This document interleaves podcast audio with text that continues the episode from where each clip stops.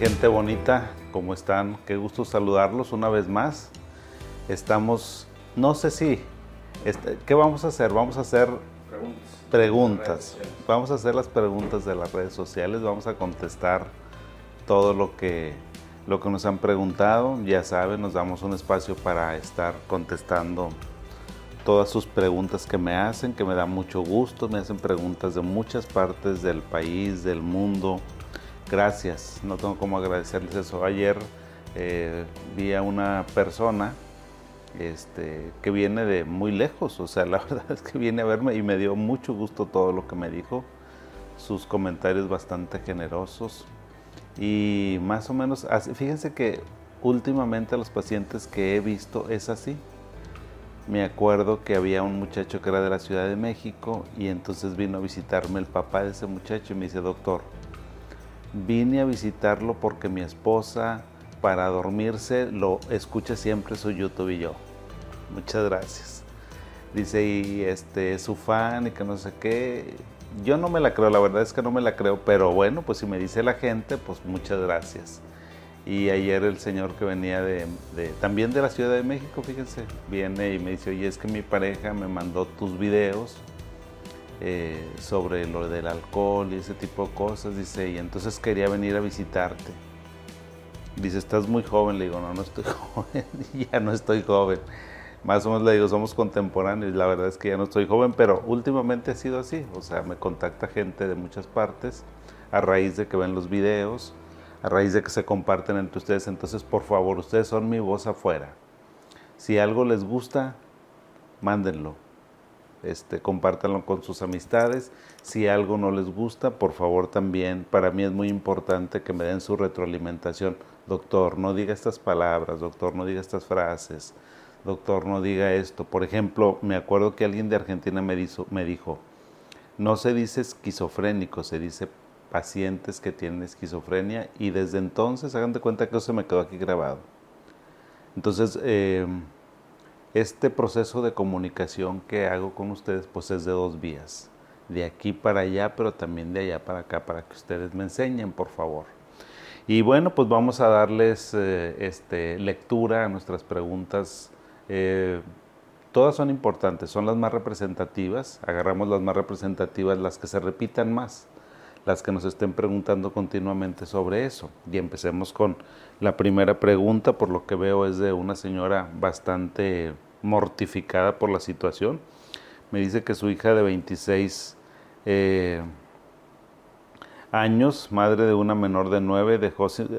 Ok, mi hija de 26 años, allá. Ah, su hija tiene 26 años, es madre de una chiquita de 9 años. Dejó su tratamiento tanto psiquiátrico como médico y sufrimos mucha violencia con ella y estoy desesperada. Ay, señora, me hubiera gustado que me dijera el diagnóstico de su hija, pero bueno, o sea, esta situación sí es muy, muy difícil, muy complicada. Miren, eh, como que me parte el corazón cuando me comentan ese tipo de cosas porque la verdad es que hay enfermedades como el trastorno bipolar, como la esquizofrenia, como el trastorno obsesivo compulsivo. Hay enfermedades que son crónicas, igual que muchas otras enfermedades crónicas. Y entonces los pacientes no deben dejar su medicamento porque cuando los dejan se ponen muy mal. Y luego, hay que tratar de ayudarles a los pacientes a, que vuelvan a tomar otra vez su tratamiento, ¿sí? Porque eso es la base de un buen control de nuestros padecimientos emocionales, es, eh, es el tratamiento. Si no lo lleva, señor, usted que me hizo la pregunta, por favor, insista e insista e insista. Y si no, si no lo quiere, necesita ya pasar a otras medidas a ver si en esta eh, serie de programas o a ver si en noviembre hago un programa sobre los problemas de conductas y los problemas psiquiátricos. Porque miren, hay problemas de conductas que se espera que haya en un padecimiento psiquiátrico y hay otros problemas de conductas que no. Por ejemplo, eh, dice la señora, sufrimos de mucha violencia, señora. Yo le diría, su hija tiene 26 años, señora entonces sabe que ya es una adulta, aquí y en China. O sea, en todo mundo son adultos a partir de los 21 años, eh, ya son adultos. A veces nosotros los papás nos preocupamos mucho por nuestros hijos y queremos resolverles la vida y que no les pase nada, pero no se puede. No se puede, uno hay que soltar, hay que aprender a soltar. Fíjense que yo estoy en ese proceso ahorita como padre y es difícil, es difícil, pero uno tiene que mentalizarse, o sea, tienes que soltar. Si le estás ayudando a cuidar a tu nieta, si le estás ofreciendo que vaya a tratamiento, si le estás comprando la medicina, si le estás pagando el psiquiatra y no quiere, oye, llega un momento en que tienes que poner límites. ¿Por qué? Porque si no, mira, si crees que llevándole, a veces los pacientes piensan que si le llevan, este, que si se van suavecito con los pacientes van a estar tranquilos y van a estar tranquilos y no.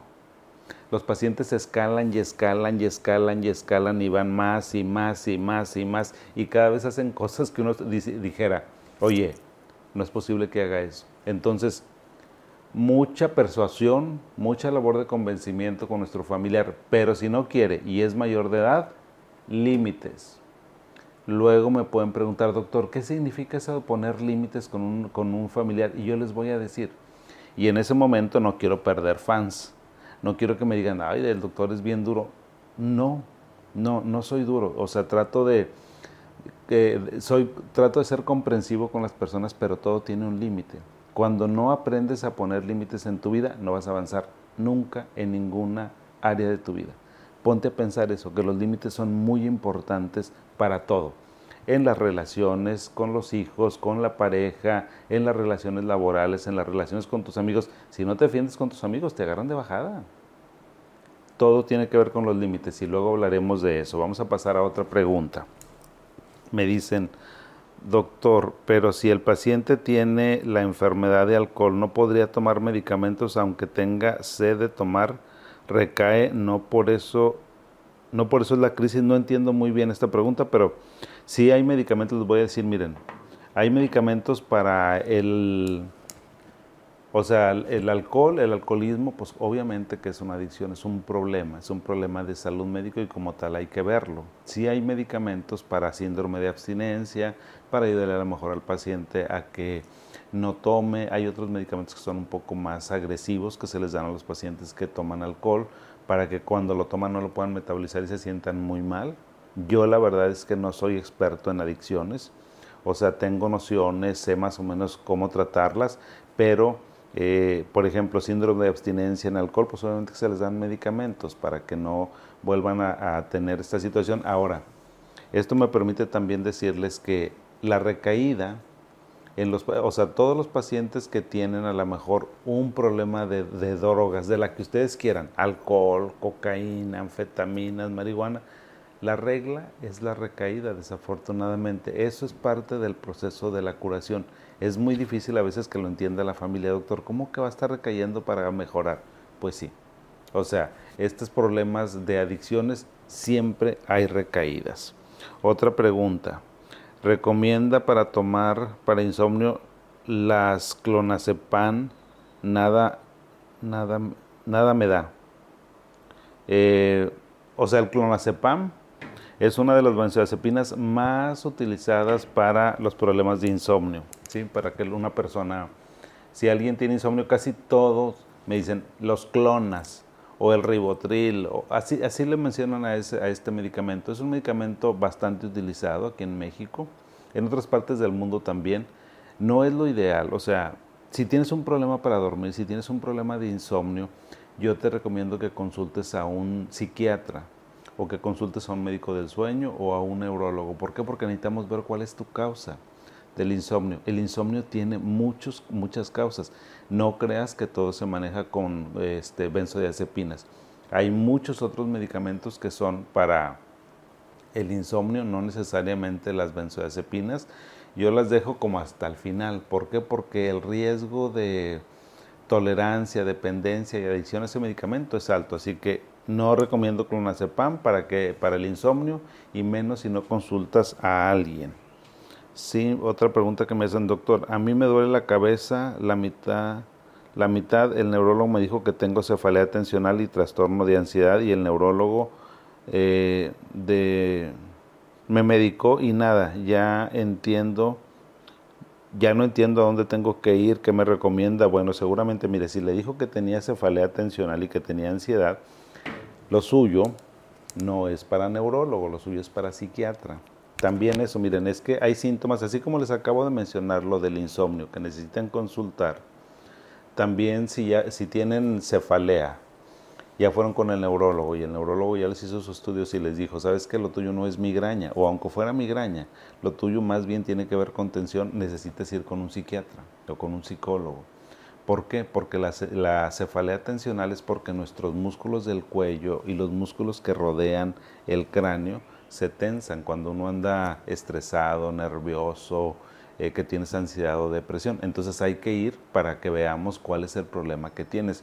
Si no se trata el problema de base, las consecuencias que pueden ser la cefalea o la consecuencia que puede ser el insomnio, no tiene resultado que se trate.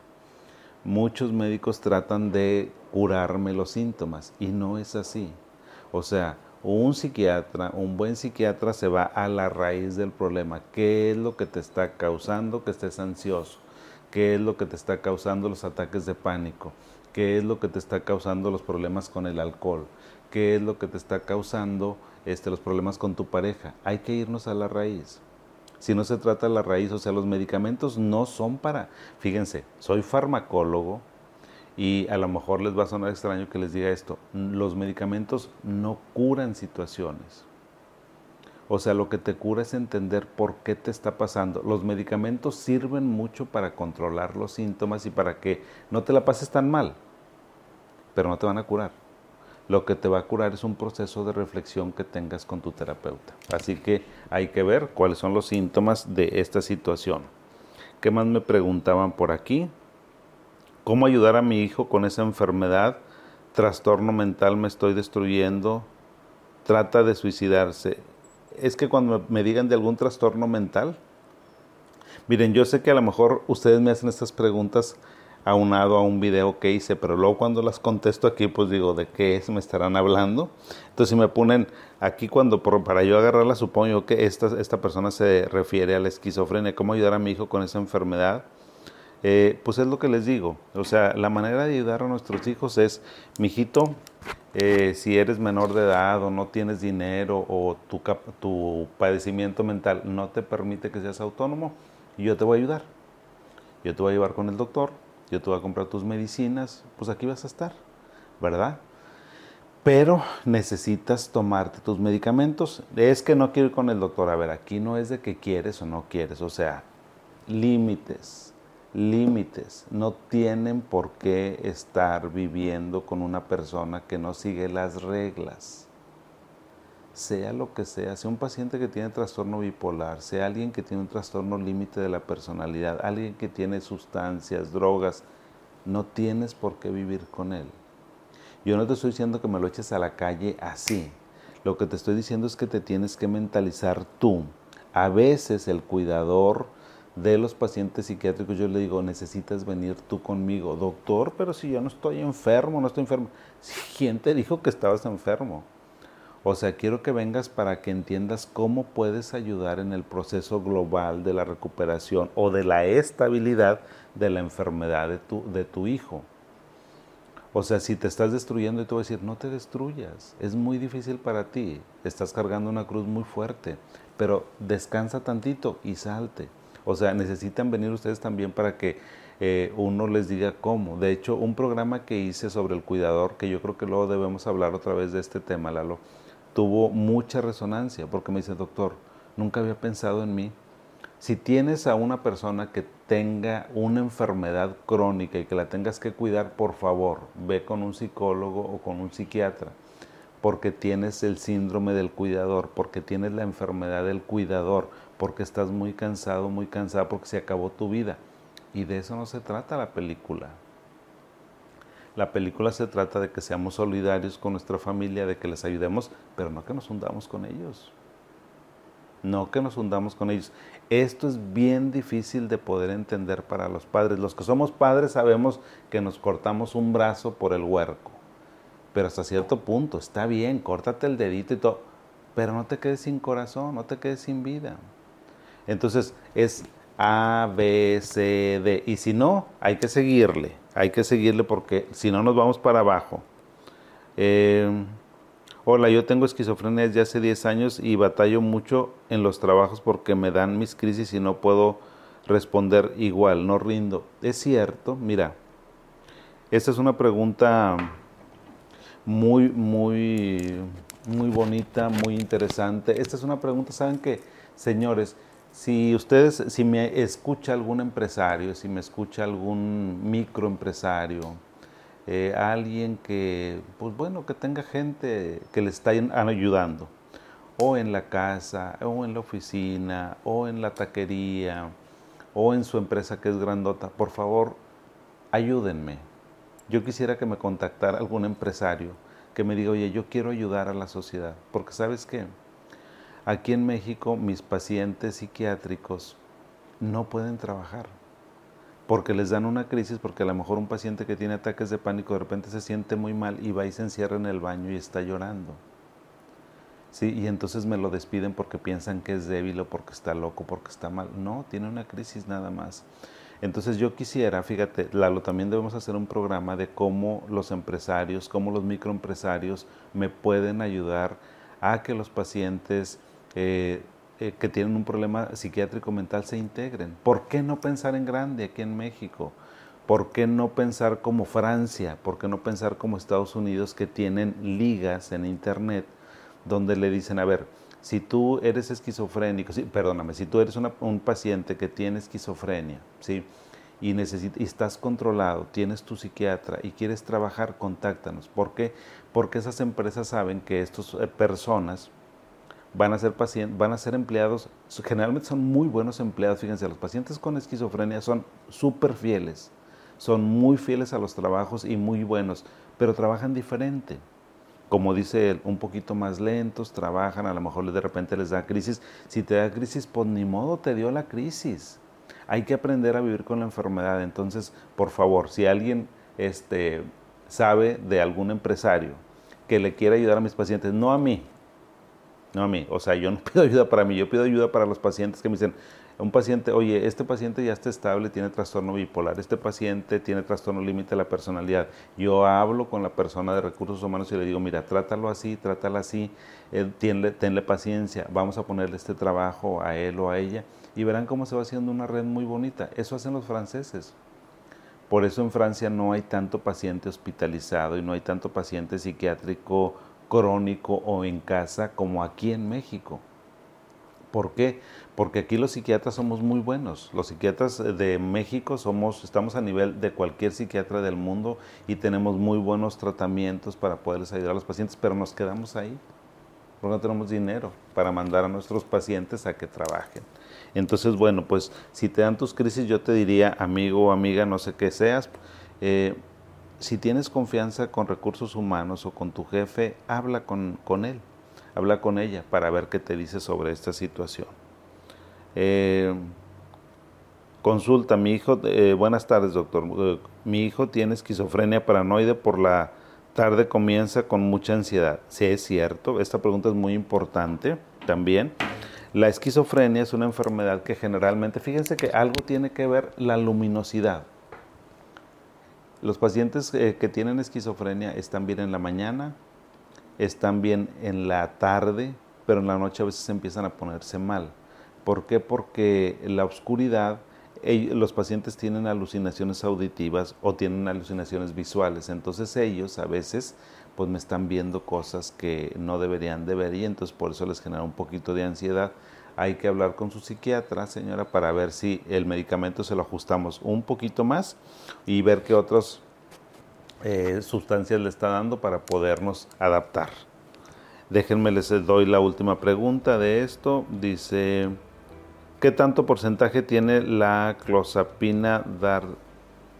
Ah, esta es una muy buena pregunta y luego al rato se las voy a contestar con otro. Dicen, ¿qué tanto porcentaje tiene la clozapina? Para dar eh, diabetes.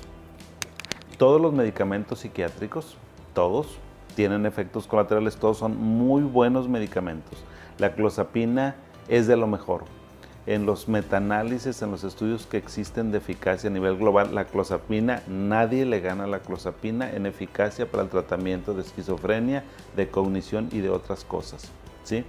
Eh, obviamente que los medicamentos pues tienen efectos colaterales, o sea, el, porcentaje es, no es, que el, no es que los antipsicóticos te den diabetes como tal, o te den síndrome metabólico, te den dislipidemias, no lo que pasa es que cambian un poco el metabolismo y entonces cambian también los hábitos alimenticios y eso es lo que te genera. Luego, eh, sígueme por favor en los programas porque en esta serie en noviembre vamos a hablar sobre esto. Y bueno, pues creo que ya me pasé bastante porque son temas que este, me gustan mucho de esto. Yo creo que podríamos hacerlo perfectamente mini temas de lo que estamos hablando. Pero bueno, muchas gracias. Nos veremos en la siguiente. Pásenla muy bonito. Están todas mis redes sociales y compartan. Y vamos a hacer esto, búsquenme gente que contrate gente, que me diga, doctor, yo te quiero echar la mano con uno. Ah, ok, yo te lo mando. Así, y van a ver que vamos a hacer una red. Tenemos que hacer una red en México para nuestros pacientes eh, psiquiátricos que tienen alguna condición mental. Gracias, pásenla bonito y hasta pronto. Bye.